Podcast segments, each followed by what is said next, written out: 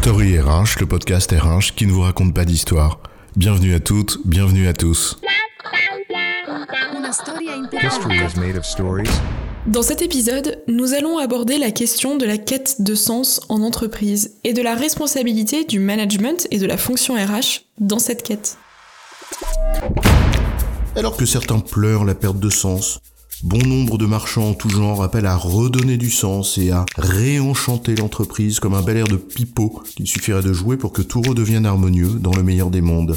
Ou un post-it qu'il suffirait d'accrocher sur de l'absurde pour que tout à coup tout devienne limpide.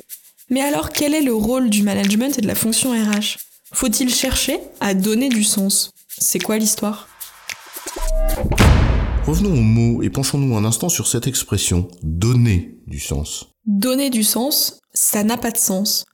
Parce que justement, ce qui ne fait pas sens, ce qui n'a pas de sens, ben ça n'en a pas.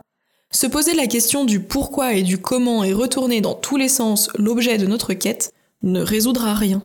On peut pas ressusciter un sens qui n'a jamais existé comme s'il suffisait de mettre un paravent devant le vide pour le remplir à la manière des baotas, ces masques vénitiens qui dissimulent la vérité d'un visage et ouvrent précisément la possibilité d'une mascarade. Ce que nous pouvons faire en revanche, c'est mettre en lumière un sens que nous aurions perdu de vue. Il ne s'agit pas de donner du sens à quelque chose qui n'en a pas, mais de le trouver et de le révéler. Alors avant tout, la toute première étape avant même de chercher à donner du sens ou plutôt à révéler le sens, bah, c'est de s'assurer que ce que nous faisons fait sens. Et c'est un des rôles essentiels de la direction de l'entreprise. Et oui, le rôle de la direction, c'est de donner une direction. C'est donc bien donner un sens aux choses, dire dans quel sens nous devons aller collectivement. Tout à fait, avant de le donner, il faut le trouver, donc savoir où l'on va. Mais ça, c'est un autre sujet. Une fois ce sens défini, encore faut-il le communiquer, l'expliquer, en faire la pédagogie. Si le sens est une notion assez personnelle, ce qui fait sens pour moi ne fait pas forcément sens pour mon voisin. En entreprise, il est nécessaire d'avancer tous dans la même direction, et donc d'inscrire nos efforts individuels dans une perspective collective. Sauf qu'entre injonctions contradictoires, directives autoritaires ou flou artistiques, le cap que l'on se donne collectivement, et qui définit notre direction, donc le sens, n'est pas toujours facile à dénicher. Impossible alors de comprendre le sens de sa propre contribution dans le projet collectif si ce dernier est pas très clair. Et c'est l'une des contributions directes ou indirectes de la fonction RH. Expliciter, révéler, mettre en lumière ce sens que l'on cherche. Expliquer la direction que nous prenons collectivement et donc créer les conditions pour que chacun puisse comprendre le sens de la mission qui lui a été confiée. Et pour ce faire, eh bien la fonction RH, elle doit travailler dans quatre directions. Tout d'abord la pédagogie et la transparence. Il s'agit de permettre à chacun de s'approprier les clés de lecture et de comprendre le projet, la mission de l'entreprise et les interdépendances au sein de l'organisation. Ensuite, la définition d'objectifs communs, puis individuels. Il faut en effet que les objectifs communs soient clairs et partagés pour qu'ils puissent ensuite être déclinés par chaque service, chaque équipe et individu. On parle souvent de plans stratégiques, puis de feuilles de route, de plans d'action et enfin d'objectifs d'équipe pour arriver à la plus petite maille, les objectifs individuels.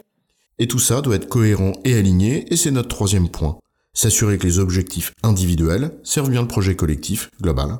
Donc veiller à la cohérence entre la stratégie qui est poursuivie et les moyens mis en œuvre, mais également s'assurer de la cohérence entre les différentes politiques RH pour éviter les injonctions contradictoires. Et enfin, le dernier point, c'est celui de l'autonomie et de l'empowerment.